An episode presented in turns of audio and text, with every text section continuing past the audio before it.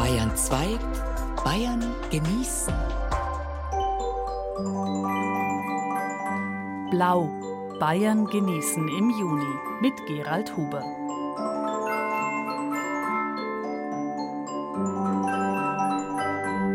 Blau ist eine besondere Farbe. Sie kommt hier unten auf der Erde eher selten vor, dafür aber ist der ganze Himmel blau wenn er nicht gerade wolkenweiß ist oder eine graue Mischung von beiden oder weiß-blau gerautet, wobei das in der Natur noch seltener vorkommen wird als das reine Blau, dafür in den Gedanken vieler heimatverbundener Bayern.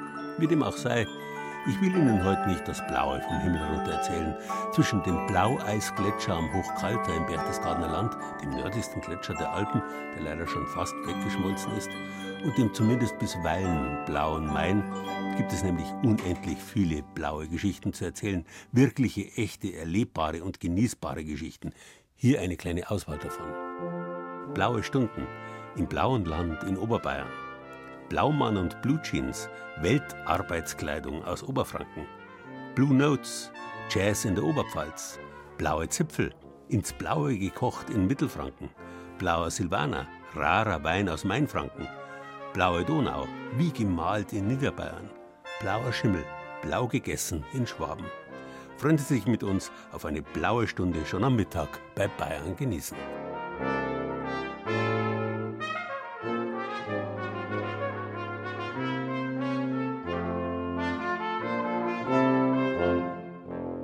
Farbwörter sind in allen Sprachen ganz besondere, weil uralte Wörter.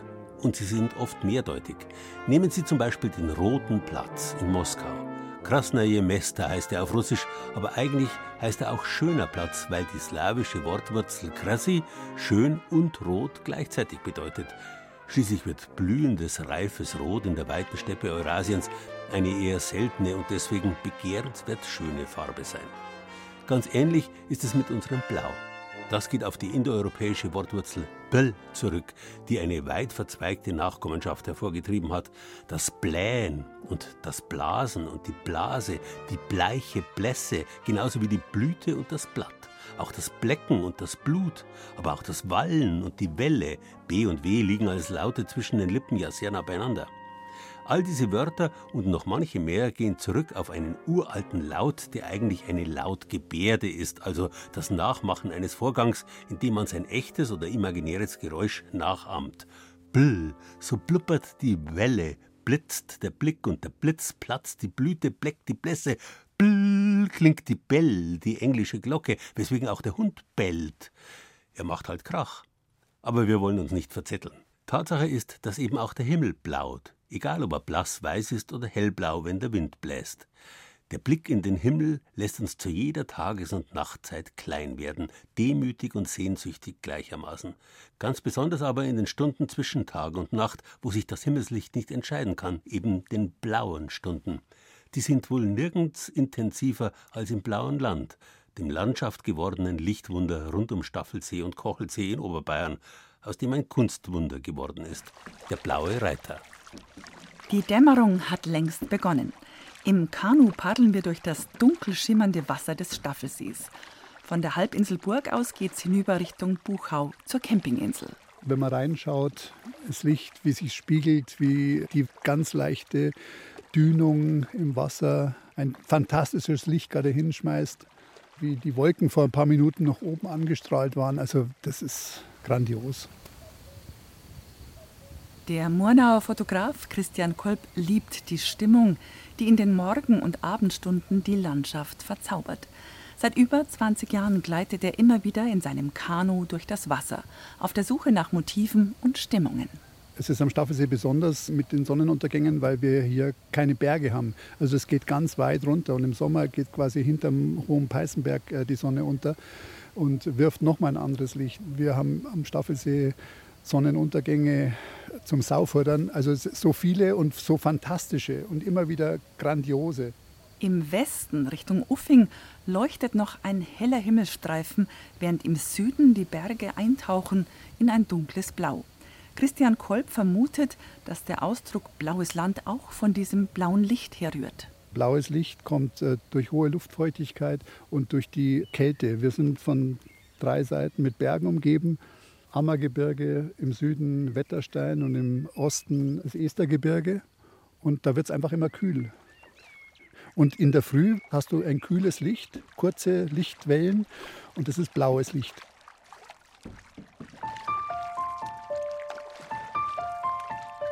Es war sicher auch dieses besondere Licht, das Gabriele Münter und einige Münchner Maler vor über 100 Jahren nach Murnau gelockt hat.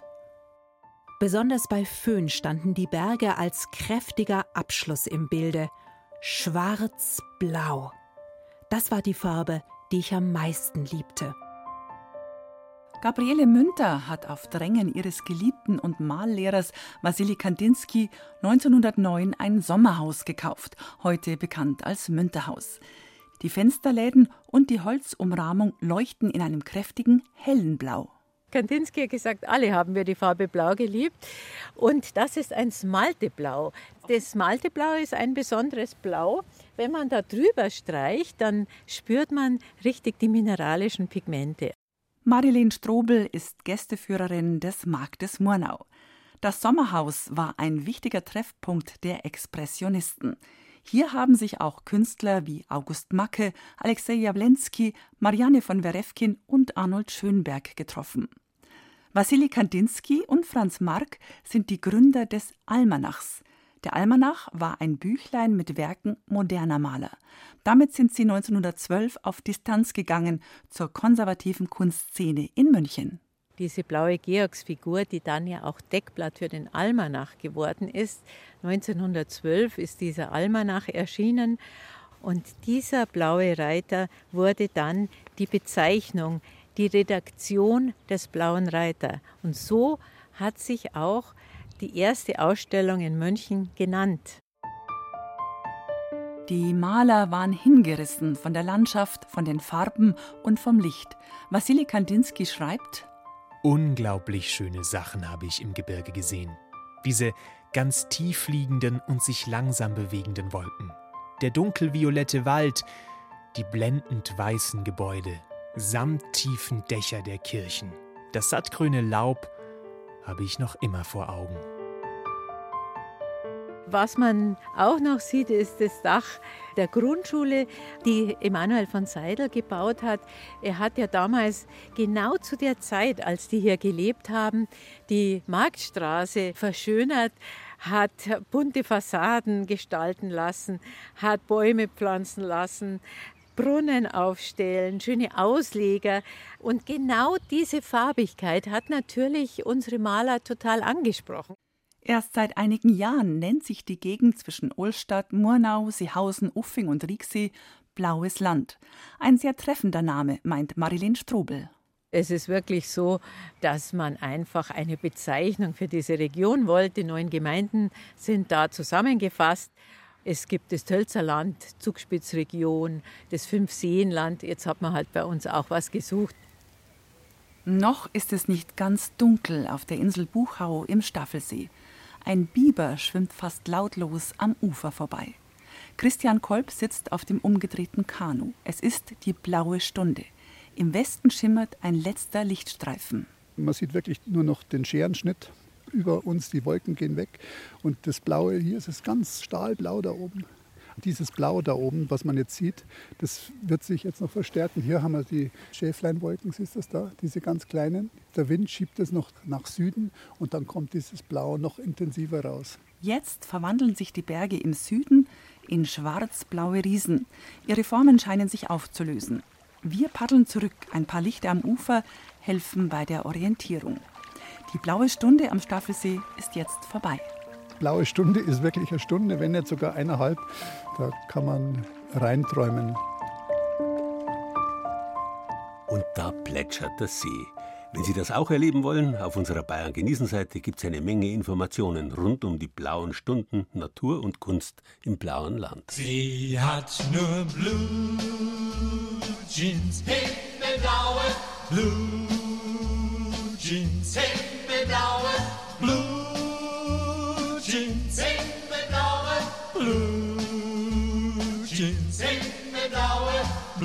Jeans am Morgen und am Mittag und am Abend und bei.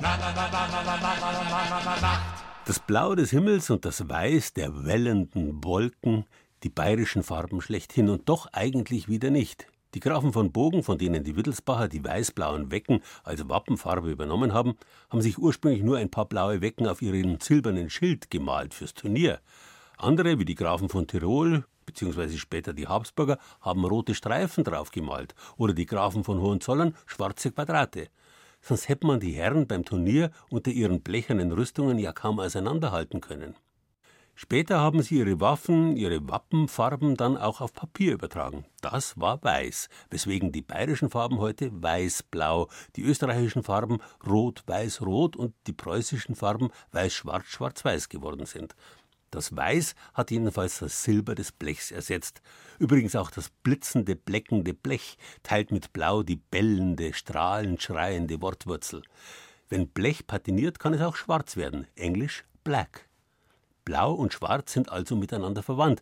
Wenn man zu viel getrunken hat, ist man deswegen blau, weil einem leicht blau-schwarz vor den Augen werden kann oder eben flau.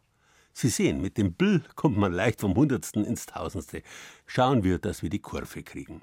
Wenn die Adligen ihre silbern blecherne Arbeitskleidung ausgezogen haben, haben sie samten braune, schimmernd grüne, leuchtend rote, silbern und gold durchwirkte Gewänder angezogen, alles Farben, die extrem teuer herzustellen waren. Schwarze und blaue Fürstengewänder hat es natürlich auch gegeben, da aber mussten die Stoffe wenigstens teuer sein, denn blau, blau-schwarz waren auch die einfachen Jacken und Hosen, vor allem auch die Schürzen der Handwerker, überhaupt der gesamten arbeitenden Bevölkerung. Praktisch, weil nicht schmutzend. Der Blaumann war noch im 20. Jahrhundert die Arbeitskleidung schlechthin bei Schmieden genauso wie bei Seeleuten oder amerikanischen Goldgräbern. Deren Arbeitskleidung fertigte der aus Oberfranken in die neue Welt ausgewanderte Levi Strauss und kreierte damit auf Umwegen das moderne Weltkleidungsstück, die Blue Jeans. Ein wunderschönes altes Fachwerkhaus mit blauen Fensterläden und blauem Fachwerk. Ist das auch schon zu Ehren von Levi Strauss? Das denken viele, aber das geht in der Tat auf Befunduntersuchungen zurück. Das Fachwerk war früher so, ja, ist gleich Anklang an den Hausherren sozusagen, denn 1829 wurde Levi Strauss hier geboren, der heute als Vater der Levi's Jeans bekannt ist. Tanja Roppelt leitet das kleine feine Museum bereits seit 20 Jahren. Sie ist zur Jeans-Expertin geworden und kennt sich auch mit der Herkunft der blauen Farbe bestens aus. Blau und Rot waren lange die einzigen lichtechten Farben, das heißt, sie verschießen nicht im Sonnenlicht. Darum waren auch Fahnen und Uniformen oft blau eingefärbt, erklärt sie. Zum Färben wurden Pflanzenfarbstoffe verwendet. Zuerst hat man Weid verwendet, das ist die einheimische Pflanze gewesen. Da war ein Anbauschwerpunkt zum Beispiel in Erfurt. Und später hat man dann, als der Seeweg nach Indien offen war, Indigo importiert, auch eine Pflanzenfarbe, die offensichtlich mehr Farbanteile hatte und besser blau gefärbt hat. Und so hat man lange Zeit mit Indigo gefärbt, bis dann die Firma BASF 1890 den ersten synthetischen Indigo entwickelt hat. Und seitdem färbt man dann meistens mit einem Chemieprodukt. Nachdem Levi Strauss mit 18 Jahren in die neue Welt ausgewandert war, hat er dort die Jeans als strapazierfähige Arbeitshose für die amerikanischen Goldgräber des 19. Jahrhunderts erfunden. Damit die Taschen nicht so schnell ausreißen, wurden die Ecken mit Nieten verstärkt. In San Francisco gründete er ein Handelshaus für die typisch blaue Bekleidung und alle anderen Dinge, die die Goldgräber und die Pioniere des Westens so brauchten.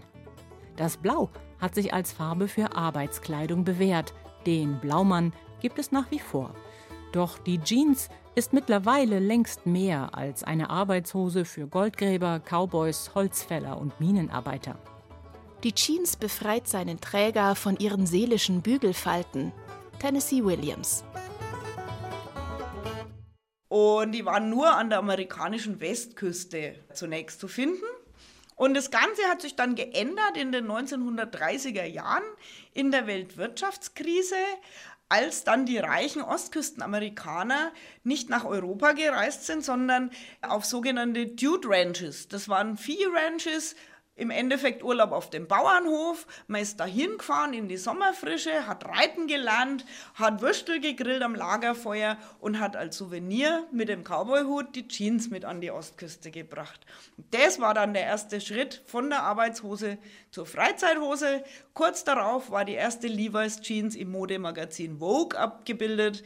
Und mittlerweile hat sie die Laufstege der Welt erobert und jeder hat eine im Schrank und sie ist salonfähig, man kann mit ihr sogar in die Oper gehen. Ich bin wie jede andere Frau, ein Schrank voller Klamotten, aber nichts anzuziehen. Also trage ich Jeans. Cameron Diaz. Die Blue Jeans wurde zum Inbegriff für Freiheit und Abenteuer. In der DDR galt sie auch als Bekenntnis zum Westen. So waren dort echte Jeans sehr begehrt. Im Levi-Strauss-Museum hängt eine Jeansjacke, die in den 70er Jahren in einem Westpaket als Geschenk ihren Weg in die DDR gefunden hatte. Jeans repräsentieren Demokratie in der Mode. Giorgio Armani. Bayern genießen. Das Zeit für Bayern Magazin. Jeden ersten Samstag im Monat auf Bayern 2.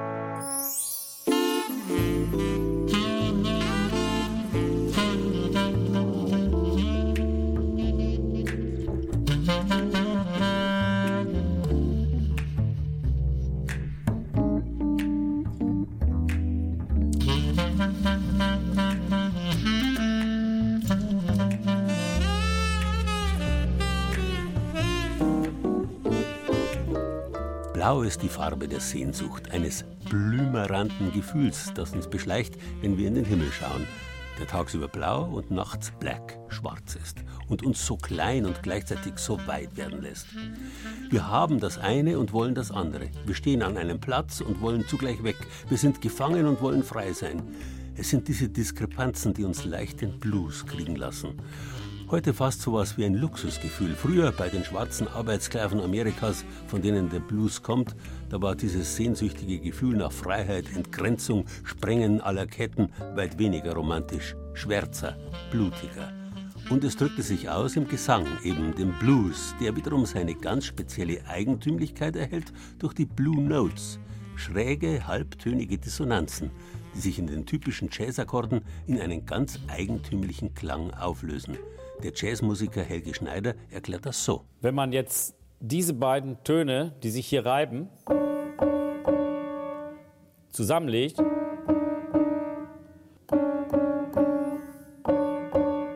dann hört sich das ja ziemlich schräg an. Wenn man jetzt den Akkord spielt, den Gesamtakkord, fällt einem das überhaupt nicht mehr auf.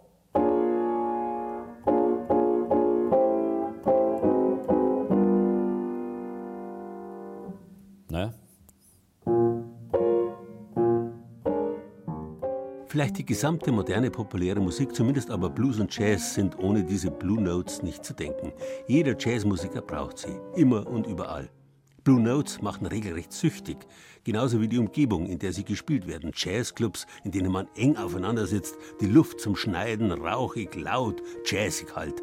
Alles derzeit nicht möglich, weswegen so mancher Jazzmusiker den Blues hat. Eine Aufnahme von der neuen CD der Band Trio 11 der Regensburger Jazzmusiker Gerwin Eisenhower und seine Band warten mit der Präsentation der CD, bis wieder Konzerte vor Publikum möglich sind. In der Zwischenzeit gibt Gerwin Eisenhower gemeinsam mit anderen Regensburger Jazzern auch Konzerte, aber nur für sich selbst. Der Überlebenskampf in Corona-Zeiten macht einfallsreich. Wir haben in der Regensburger Bar im Kosmonauten einfach 20 Schaufensterpuppen aufgestellt. Im Hintergrund läuft das Sample von der Kneipenatmosphäre irgendwann einmal war es so leidig, nur allein zu spielen oder irgendwelche Screaming-Sachen zu machen, sondern es war ein Statement, dass wir trotzdem spielen, obwohl wir kein Publikum haben. Und dieses Miteinander Musik machen, das ist was, ich habe da eigentlich auch schon Angst gehabt, dass man das verlernt, dieses Aufeinander hören, miteinander agieren und so weiter. Und darum war das für mich ganz wichtig, dass wir spielen. Gavin Eisenhower hat einen Namen in der Szene. Der Schlagzeuger ist international gefragt. Seit den Lockdowns ist auch bei ihm fast alles anders. Ich habe seit einem Jahr keinen Flieger mehr bestiegen und wenn ich in meinen Kalender von 2019 heute reingeschaut habe, Da ist mir dann auch fast schon manchmal ein bisschen Angst worden, wie ich das alles gemacht habe. Diese Zwangspause hat zumindest für mich auch ein paar gute Sachen gehabt, dass ich auf ein paar andere Sachen in meinem Leben mehr geschaut habe und dass ich gelernt habe, mich mit meiner Musik ein bisschen anders und tiefer und allein wieder zu beschäftigen und es nicht mehr bloß darum ging, von einem Gig zum nächsten zu fliegen. Also meine Ökobilanz ist auf jeden Fall viel, viel besser geworden. Gerwin Eisenhauer stammt aus Weiden. Die Liebe zum Jazz hat bei ihm sein Musiklehrer Uli Gnot geweckt und der damals Zehnjährige ist dem Jazz treu geblieben. Für mich war die Musik immer die Musik, die mir die meiste Freiheit gegeben hat, mich so auszudrücken, wie ich will. Ich bin ein Musiker, der gern improvisiert, sprich, der im Moment komponiert und es gibt kaum irgendeine Stilistik oder so, wo das so gut möglich ist wie im Jazz.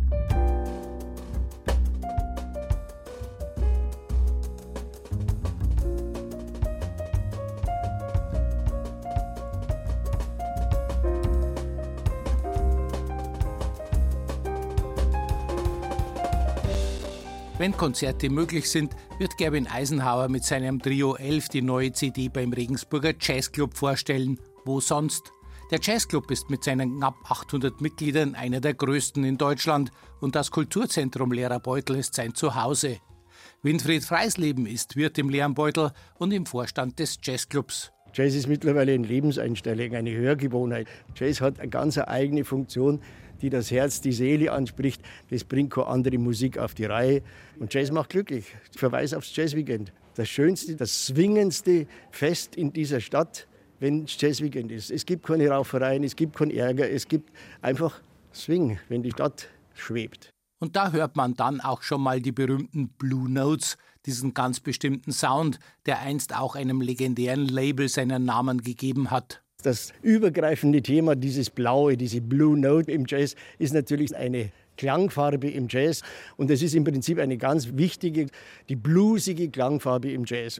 Organisatorin Ulrike Eilers plant noch keine Konzerte, hofft aber, dass es bald wieder losgeht. 60 Konzerte organisiert der Jazzclub im Jahr. Das ist ein gewaltiges Pensum. Wir haben für alles unser Publikum. Natürlich gibt es Nischen, wo man von vornherein weiß, dass nur 30 Leute kommen. Bei anderen Geschichten kommen halt 200. Und dann nicht zu vergessen, Ostermontag, der 23. Dezember, das sind Konzerte, die immer ausverkauft sind. Wie Winfried Freisleben war auch Bernhard Lindner, ebenfalls im Vorstand des Jazzclubs, zuerst Rockfan. Doch dann kam der Jazzrock. Da gab es noch den legendären Jazzclub von Uli Teichmann im nahen Kneiting. Rockjazz, das war dann schon wieder so übergreifend mit dieser Improvisationskomponente drin. Für mich ist es viel mehr ans Herz, ans Gemüt gegangen als der reine Rock. Also mein erstes Konzert, das war mein Déjà-vu-Erlebnis, das war Klaus Dollinger, Passport. Damals habe ich noch Zivildienst gemacht und der hat dann ein Konzert im Audimax gehabt. Und das war so für mich so ein Déjà-vu-Erlebnis.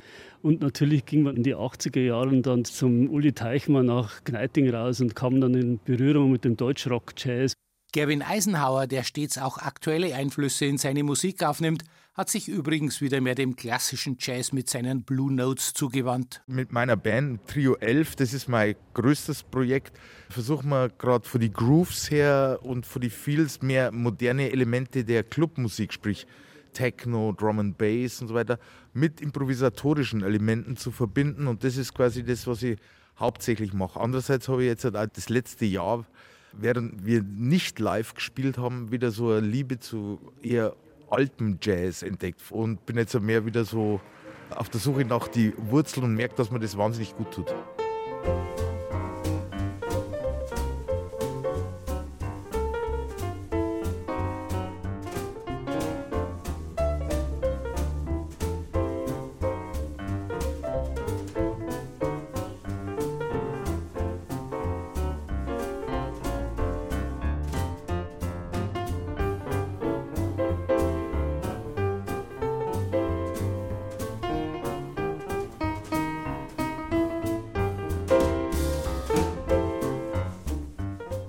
Habe schon gesagt, die Wortwurzel Bell, die in Blau genauso drinsteckt wie im krachmachenden Bellen, war ungeheuer produktiv. Eine Lautmalerei. Bell quillt und pulst und blubbert.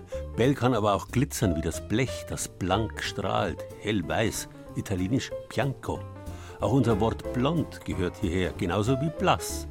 Blaues Blut haben die Adligen ja auch vor allem deshalb, weil sie im Gegensatz zur arbeitenden Bevölkerung nicht braun werden, sondern vornehme Blässe trugen, blasse Haut, durch die die Venen blau geschimmert haben. Erinnern Sie sich, wie das war, wenn Sie als Kind im Freibad gefroren haben, dass es Sie nur so geschüttelt hat? Da waren sie vor Kälte so blass, dass die Lippen blau geworden sind. Ja, und jeder Kücheninteressierte weiß, dass so ziemlich jedes Lebensmittel durch Kochen seine Farbe verliert. Eingekochte Gurken werden blass-weiß, eingekochte Erdbeeren flau und grau und natürlich werden auch Fische wie Karpfen oder Forellen so. Sie schmecken aber nicht flau und grau. Das ist vielleicht der Grund, warum Forelle blau, Karpfen blau so geschätzt werden. Ähnlich wie die typisch fränkischen blauen Zipfel. So, Wurzelgemüse ins Wasser geben, Pilze, Weißweinessig, Zucker und reichlich Gewürze. Was habe ich drin? Salz, Pfeffer, Lorbeerblätter, Nelken und Wacholder. Hm, also, das soll er werden. Der Blausud, in dem die fränkischen Bratwürste nachher zu blauen Zipfeln werden. Die Franken haben ja eine Vorliebe für die blaue Küche. Blau einkochen heißt hier nichts anderes als süß-sauer also ähnlich wie bei der Forelle blau. Wenn ich da jetzt in den Topf blicke, ist das wie ein Blick in die Vergangenheit, denn die Zubereitung hat ihren Ursprung in alten Zeiten, als man sich aufgrund der mangelnden Kühltechniken andere Konservierungsverfahren für verschiedene Frischwaren überlegen musste. Die gebrühten Bratwürste sollen also länger haltbar sein. Aber soweit bin ich noch lange nicht. Jetzt erst einmal den Sud aufkochen. Der Unterschied bei den sauren Zipfeln zu den blauen Zipfeln ist, dass die sauren Zipfeln wirklich nur ein saurer Sud ist, in dem gekocht wurde. Das ist sicherlich alt angestammt, traditionell. Das ist Georg Leicht aus Bibelried. Seine Familie soll die gebrühten Würste, die sogenannten blauen Zipfel, erfunden haben. Das war im Jahre 1969 anlässlich einer Mitgliederversammlung der Chaîne de Rotisseur gewesen als Menü amical als Schmangal, als Verfeinerung. Mhm, Chaîne de Rotisseur, eine internationale gastronomische Gesellschaft. Sie fühlt sich der Haute Cuisine verpflichtet. Es ging darum, etwas Feineres natürlich zu präsentieren, sich darüber Gedanken zu machen und da entstand die Idee, das Ganze in einem Blausud zu machen, als Verfeinerung mit Würzelgemüsen, mit Pilzen und verschiedenen Gewürzen und natürlich unserem allseits geliebten Frankenwein, der da natürlich in den Sud mit hineinkommt. Ein gelungenes Experiment ins Blaue hinein quasi. Die Blaugesottenen oder auf Fränkisch Blaugsudner sind mittlerweile zum Klassiker avanciert. Bei den fränkischen Wirten variiert der Essigsud, je nachdem, in welcher Region man sich die gebrühte Spezialität servieren lässt. Am meisten aber wird über die Art Wurst gestritten. Klar, jede Region hat natürlich die beste. Ich auch. Vier fränkische, die ich auf dem Markt in Erlangen gekauft habe. So, kommt mal her. Euch gebe ich jetzt in den Sud und mache euch sozusagen zu Blaubrühern.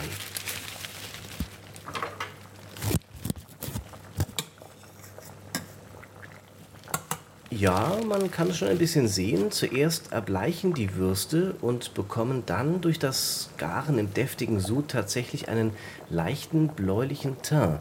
Manche vergleichen ihn mit Lippen von Kindern, denen beim Baden zu kalt geworden ist. Übrigens, der Metzger meinte, je frischer die Wurst, desto blauer wird sie.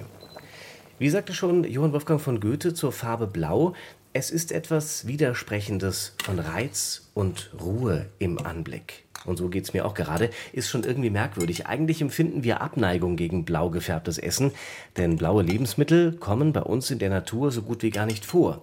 Aber diese leichte Färbung hier scheint uns nichts auszumachen.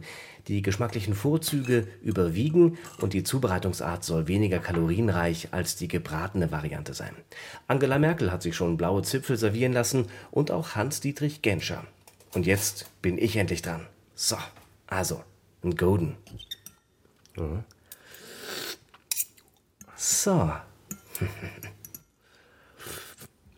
ja.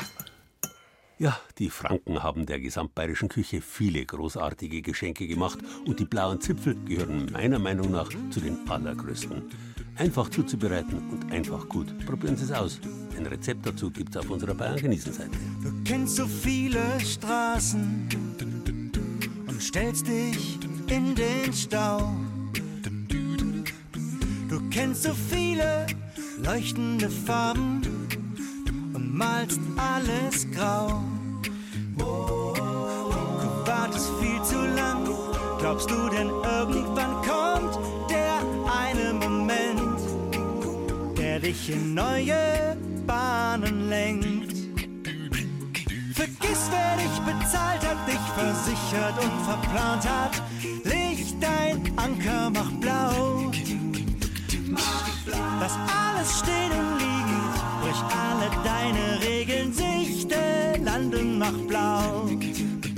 Woran es liegt, weiß man eigentlich nicht so recht, aber blau ist die Lieblingsfarbe der meisten Menschen. Bei einer Umfrage des Instituts Allensbach aus dem Jahr 2014 galt das für satte 40 Prozent der Befragten. Mit weitem Abstand erst folgten dann Rot mit 19 und Grün mit 18 Prozent. Vielleicht ist das der Grund, warum man beides, Grün und Rot, gern auch einmal als Blau bezeichnet.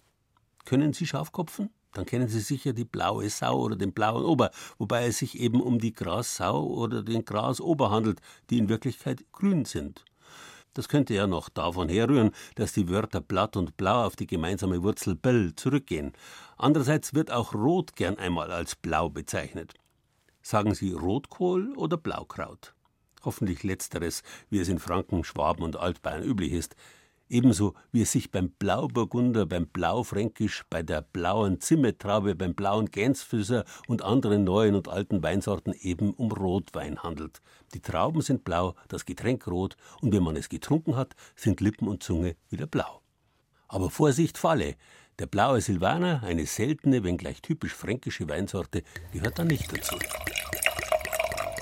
Ein trockener Silvaner. Das ist der Wein der Unterfranken. Erdige und fruchtige Töne werden kombiniert mit einer milden Säure. Das macht den Weißwein hier so beliebt. Wer sich dann aber mal genauer umschaut, beispielsweise in der Weinstube Weinkost in Höchberg im Landkreis Würzburg, der kann schon mal stutzig werden. Im Laden von Sven Neugebauer stehen Flaschen mit der Aufschrift Blauer Silvaner. So richtig blau sieht der Wein aber nicht aus. Ja, oftmals kennen die Leute das tatsächlich gar nicht. Manche Winzer schreiben auch auf die Flaschen grüner Silvaner, also für diese Standard-Silvaner-Sorte, sind viele erstmal perplex. Der Name kommt äh, daher, dass die Bärenhaut schon ein bisschen äh, rot, rötlich ist und daher der Name Blauer Silvaner eine rötliche Rebsorte und dann wird der Wein Blauer Silvaner genannt. Tatsächlich wird die Beerenfarbe offiziell als dunkelrot-violett bezeichnet, der Wein aber nicht als dunkelrot-violetter Silvaner, sondern als blauer. Das kann schon mal irreführend sein. Der fertige Wein unterscheidet sich farblich dann aber kaum von einem klassischen grünen Silvaner. Nur wer ganz genau hinschaut, sieht vielleicht einen dezenten roséfarbenen Schimmer. Geschmacklich gibt es aber durchaus Unterschiede. Der blaue Silvaner ist sicherlich ein bisschen kräftiger, aromenreicher und sicherlich auch ja, bekömmlicher für manche, weil er jetzt vielleicht nicht ganz so mineralisch ist. Manche Winzer bauen es auch gerne im, im Barrik aus oder im, im großen Holzfass. Dann hast du natürlich ein bisschen Cremigkeit mit drin, was das Ganze natürlich nochmal ein bisschen spannender macht. Tatsächlich stellen in Unterfranken aber nur wenige Winzer den blauen Silvaner her. Einer davon ist Christoph Steinmann mit seinem Weingut in Sommerhausen. Das befindet sich mitten in der Idylle der Weinberge. Seine Anbaufläche des blauen Silvaners lässt sich von hier zu Fuß erreichen. Zu sehen gibt es bisher aber nicht viel. Die Trauben lassen noch auf sich warten. Das ist dem kalten Wetter im April und Mai geschuldet. Den Wind und die Kälte mögen die Trauben nicht so gern. Was man hier sieht, diese kleinen Traubenansätze, das sind die Gescheine. Die werden in den nächsten drei, vier Wochen hoffentlich noch groß werden. Dann haben wir etwa in vier Wochen die Rebblüte. Danach sieht man die ersten kleinen Trauben. Und dann geht es relativ schnell. Bis die Trauben dann reif sind, wird es aber halt wieder Ende September, Anfang Oktober werden. 2021 ist nicht das schnellste Jahr bis jetzt. Das heißt, die Ernte verschiebt sich danach ein bisschen nach hinten. Ja. Vor der Ernte im Oktober verfärben sich die Trauben des blauen Silvaners langsam rot bis bläulich. Aber nicht die komplette Frucht, sondern nur die Beerenhaut ändert ihre Farbe. Der Saft ist selber sehr weiß, wie bei vielen anderen Rotweinen auch. Ja, es ist eine Reaktion halt der Traubenhaut, der Beerenhaut auf Sonneneinstrahlung, dass es sich blau verfärbt. Wie wir auch braun werden, wenn wir mal in der Sonne sind, so passiert es halt da auch. Es ist nicht die einzige äh, Weißweinsorte, die blaue Trauben hat. Also Traminer ist eine ganz uralte Rebsorte, hat das auch. Oder Grauburgunder, ein ganz populärer Wein in der letzten Zeit, bekommt auch eine dunkle Beerenhaut. Diese dunkle Bärenhaut bedeutet also nicht automatisch, dass der blaue Silvaner auch eine dunklere Farbe hat. Die kann er aber bekommen. Das liegt allein in der Hand des Winzers. Erstmal, wenn man den blauen Silvaner sofort abkeltert, gibt es einen ganz hellen Wein, wie in jedem Silvaner auch. Wenn man die Traubenschalen die Traubenschalen zusammen ein bisschen stehen lässt, also eine Maischestandzeit macht, wird aus der Bärenhaut die rote Farbe extrahiert und dann kann der blaue Silvaner auch ein bisschen goldener werden. Rund 4.000 bis 5.000 Flaschen blauen Silvaner produziert Christoph Steinmann jährlich. Er füllt den Weißwein noch ganz traditionell unterfränkisch in Boxbeutel ab. Weicher und ein bisschen süßer im Vergleich zu einem grünen Silvaner. So beschreibt der Winzer den Wein, den er erst seit 2003 anbietet. Die Rebsorte an sich gibt es aber bereits seit 1964. Sie wurde aus Beständen von grünem Silvaner herausselektioniert. Das hatte einen ganz einfachen Grund. Die Handlese des grünen Silvaners gestaltet sich sehr aufwendig. Die Trauben verstecken sich nämlich hinter der Blätterwand und tarnen sich quasi durch ihre grüne Farbe. Die Trauben bei dem blauen Silvaner sind dagegen natürlich deutlich besser zu sehen und dann geht die Ernte zügiger. Zurück in Svens Weinstube in Höchberg bleibt am Ende noch eine ganz wichtige Frage zu klären. Was isst man denn zu so einem besonderen Shoppen wie dem blauen Silvaner? Also ich finde immer einen schönen Ziegenkäse jetzt zum Beispiel bei dem blauen Silvaner hier sehr schön. Ansonsten natürlich vielleicht auch ein schönes Risotto. Da sind eigentlich die Grenzen offen. Also da hast du relativ breite Möglichkeiten.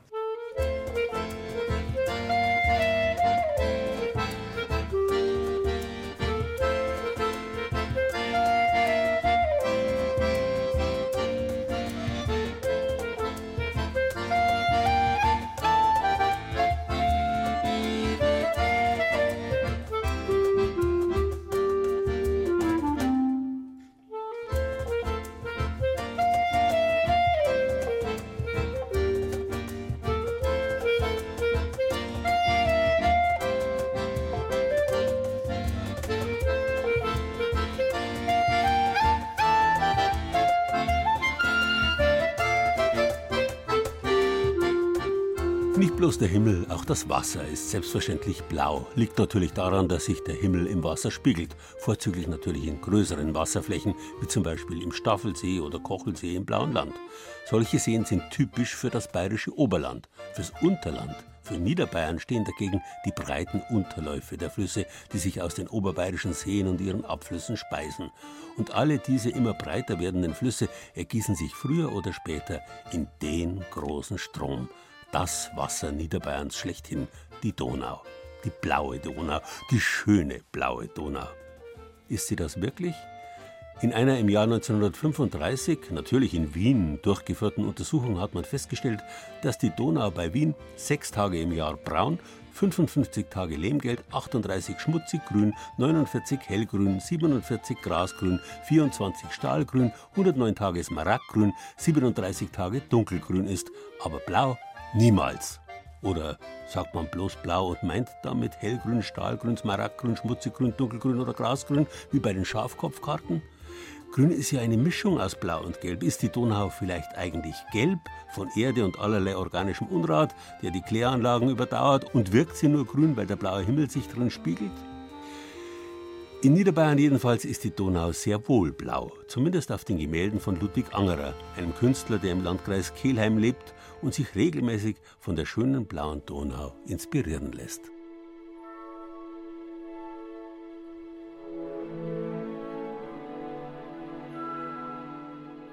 Im Vordergrund der Regensburger Dom. Er türmt sich kolossal inmitten der Donau auf.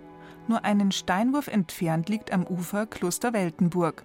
Auf dem Hügel darüber die Walhalla, direkt gefolgt von der Befreiungshalle. Ich habe die alle in einem Bild zusammengefasst, zu einer Ideallandschaft, wie man sie eben leider nie irgendwo sehen kann. Aber alle diese Attraktionen sind in diesem Bild vorhanden. Man wird doch wohl noch träumen dürfen. Seine Traumbilder haben Ludwig Angerer bekannt gemacht. In seinen Bildern geht es um Fantasie, um das Geheimnisvolle und Mystische. Schöne blaue Donau hat der 82-Jährige sein niederbayerisches Monumentengemälde betitelt. Und sie ist ja auch blau, richtig schön blau. Ja, von Kindheit an war für mich meine Lieblingsfarbe blau. Als Kind wusste ich das nicht, warum. Später, da habe ich dann gelesen, blau ist die Farbe des Kosmos, der Sehnsüchte auch. Blau hat was Magisches für mich. Ob es nun die blaue Blume, das Symbol der Romantik ist, oder die Welt der Elfen und Wassernixen, heldenhafte Ritter, fantastische Bauten, bei all diesen Motiven greift Angerer der Ältere gerne zu Blau. Früher hatten bei mir viele Bilder auch etwas Blaustichiges, ja, weil ich Blau halt natürlich liebe, ja. Blau hat auch bei Gemälden manchmal, wenn der Gesamtton so ins Blaue geht, was Kühles. Kühl und blau, das lässt einen sofort wieder an Wasser, an die schöne blaue Donau denken, die ja scherzhaft auch als schwarzer Fluss bezeichnet wird, weil sie im Schwarzwald entspringt und im Schwarzen Meer mündet. Kann es sein, dass da was dran ist, die schöne blaue Donau überhaupt nicht blau ist, sondern sich noch viel dunkler färbt? Von Angerers Atelier ist es nicht weit zur Donau hin. Wir schauen sie uns genau an und sind im Naturschutzgebiet Weltenburger Enge unterwegs. Direkt neben dem Kloster Weltenburg liegt ein breiter Kiesstrand. Wir befinden uns an der schönen blauen Donau. Für mich ist sie heute grün. Moosgrün. Nicht zu fassen, grün glänzt sie uns entgegen. Ob das nur heute so ist, ob die Donau vielleicht ihre Farbe ändert, einer, der es wissen muss, ist Holger Peetz, seit zwölf Jahren einer der Weltenburger Zillenfahrer. Schon als Kind ist er mit seinem Opa auf dem Fischerboot mitgefahren, auf der schönen blauen Donau. ja, also mit blauer Donau wird es heute schwierig und wird es grundsätzlich schwierig, weil die Färbung der Donau hier eher so ins Grünliche reingeht. Verschiedene Grünfärbungen bis hin zum Bräunlichen, wenn dann wirklich mal wieder ein Hochwasser kommt. Und das ist jeden Tag ein bisschen anders, vom Wasserstand abhängig, vom Wetter abhängig. Wenn es sehr klar ist, sehr sauber die Donau und der blaue Himmel oben rein strahlt, dann wird es annähernd blau. Ja. Und wenn man mal den Inn gesehen hat, wie braun der eigentlich immer ist, da ist ein Gewitter in den Bergen und ein paar Tage später ist es immer noch in Passau richtig braun. Wenn die beiden Flüsse zusammenfließen, dann merkt man erst, was eine schöne, klare blaue Donau ist. Ja, ja, da merkt man es besonders. Braun, moosgrün, annähernd blau und sogar golden glänzt sie einem entgegen. Die Färbung kann man sich nicht aussuchen, aber die Strecke, die man auf der Donau zurücklegt, die schon. Also das Naturschutzgebiet Weltenburger Enge, diese sechs Flusskilometer, ist wirklich einer der schönsten Abschnitte der Donau. Bei Sonnenuntergang fahrt dann abends zurück und die Sonne funkelt runter auf die Donau, dann wird sie richtig golden glitzern schon fast auch. Ja. Also dann haben wir das, das Donauflimmern sozusagen hier. Als wir die tiefste Stelle, die Weltenburger Enge mit dem Donaudurchbruch passieren, scheint es, als wären wir mitten in einem Gemälde von Ludwig Angerer. Genau dieses malerische Motiv hat der Künstler öfter in seinen Gemälden verewigt. Wir haben das einmal erlebt, wir haben ordentlich gefeiert in Weltenburg und sind dann bei Nacht sind wir dann nach Kelheim gefahren, auch mit so einer Zelle. Das ist dann toll, wenn man die Befreiungshalle sieht. Also wenn die angestrahlt ist, schon sehr schön. Mit ordentlich Bier intus, dann schaut es noch schöner aus. Das Blau ist dann eher ein Zustand als eine Färbung der Donau. In dem Fall ja.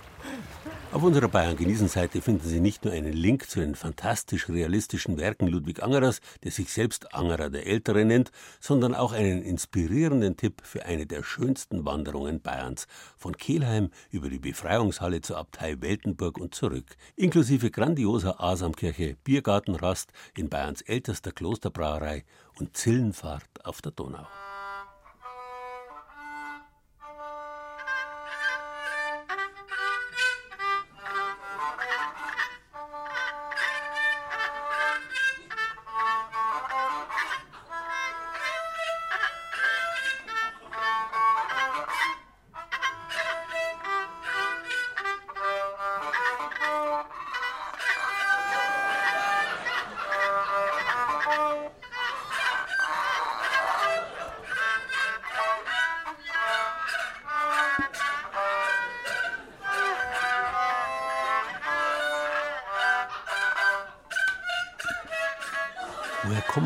Diese Mehrdeutigkeiten im Zusammenhang mit Blau? Im Grunde ist es ganz einfach.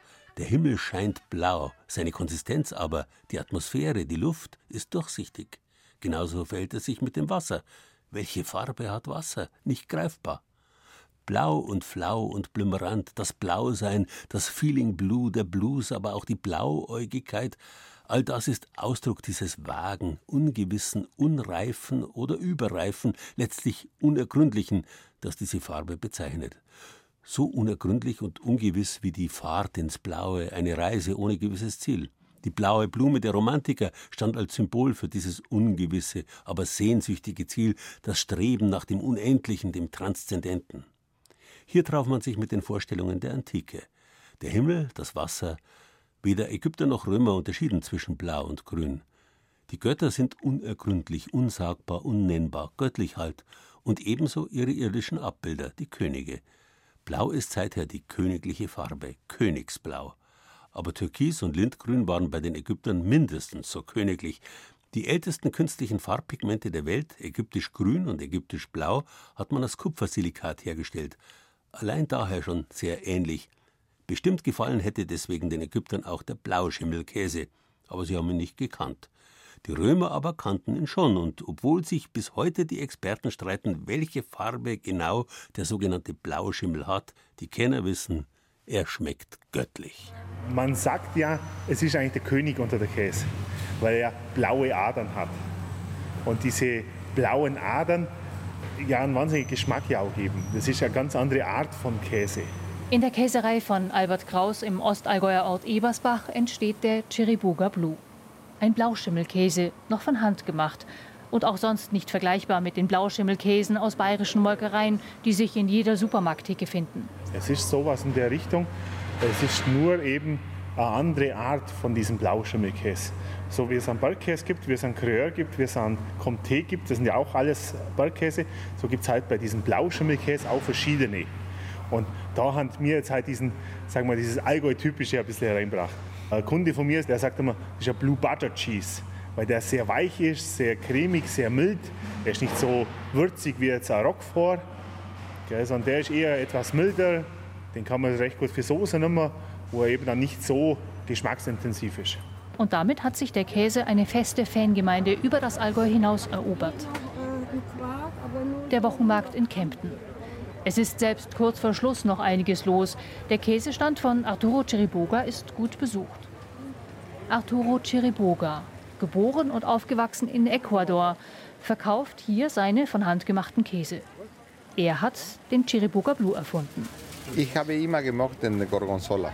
Und dann habe ich versucht, äh, ein milderer Käse aus Gorgonzola zu machen. Nicht so kräftig wie die Gorgonzola. Und so ist gegangen, dass diese Proben, die ich gemacht habe, hat funktioniert. Und so bin ich gelandet in diese Käseproduktion ne, von Blauschimmel. Etwa ein Jahr lang hat er getüftelt, bis er den Geschmack so hinbekam, wie er ihn sich vorstellte. Überhaupt gibt es für ihn nur eine Art, richtig guten Käse herzustellen. Mit der Hand. Das ist sehr wichtig. Den Käse, sagt man, kommt vom Herz. Und wenn jemand nicht diese, äh, was kann man sagen, diese Herzlichkeit hat, um die Käse zu machen oder hat äh, dieser Beruf macht nichts. Er kann keinen guten Käse machen. Wie viel steckt dann von ihm in seinem Käse? viel. viel. Viel, viel. Gerade der Blauschimmelkäse scheidet die Geister. Die einen halten den im Käse enthaltenen Schimmelpilz Penicillium roqueforti für giftig. Schimmelpilz bleibt Schimmelpilz. Die anderen sprechen von bekömmlichem Edelschimmel. Im Laufe der Reifung wechselt er seine Farbe. Zunächst erscheint er tiefblau, mit dem Alter verfärbt er sich in ein Graublau oder wird grünlich. Der Farbenexperte Georg Kremer aus Eichstätten bei Memmingen spricht deshalb auch von einer euphemistischen Farbbezeichnung Blau. Die Problematik ist ja, es gibt in der Natur sehr wenig natürlich vorkommende blaue Farben. Es gibt ein paar blaue Vögel, es gibt ein paar blaue Blumen und dann noch blau glitzernd irgendwas bei Fell manchmal, Flechten, Pilze. Aber sonst ist Blau wirklich etwas, was selten auftritt.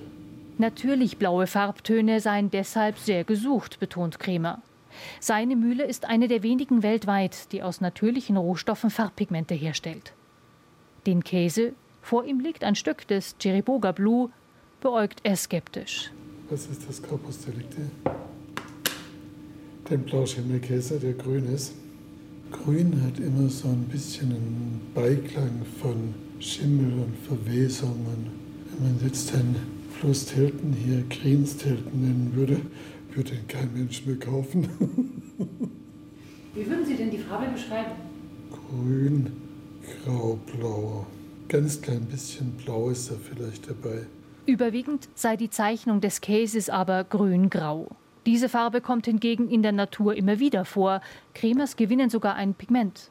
Sollte also jemand anrufen und den grünlich-grauen Farbton von Blauschimmelkäse haben wollen, dann täte ich den Blauschimmel bei mir in der Küche aus dem äh, Kühlschrank holen und an mein Regal gehen und es da hinhalten und das ist doch genauer als das Gedächtnis und da die zwei oder drei grün-graue Farben raussuchen.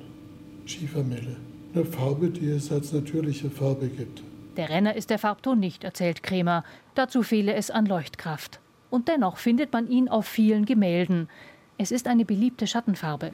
Man muss das mögen. Die Farbe oder den Käse? Beides. Auch deshalb werden die Käser wie Arturo Chiriboga bei der Bezeichnung Blauschimmelkäse bleiben. Seinen Fans ist die Farbe vermutlich egal. Was zählt, ist der tatsächlich feine Geschmack. Wie lange er seine Kreation im Ostallgäu noch produzieren wird, ist derzeit aber offen. Die unerwünschten Begleiterscheinungen bei der Herstellung sind massiv. Denn Schimmelspuren auf Berg- oder Butterkäse will niemand haben. Selbst wenn sie nur vom Chiriboga Blue stammen.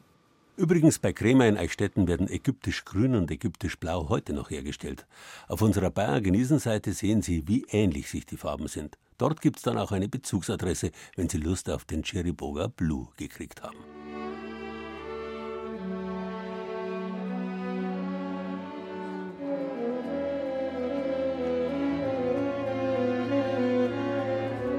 Grün und Blau ist am Kasperl sei Frau, heißt ein alter Spruch, mit dem man sagen wollte, dass die zwei Farben nicht zusammenpassen.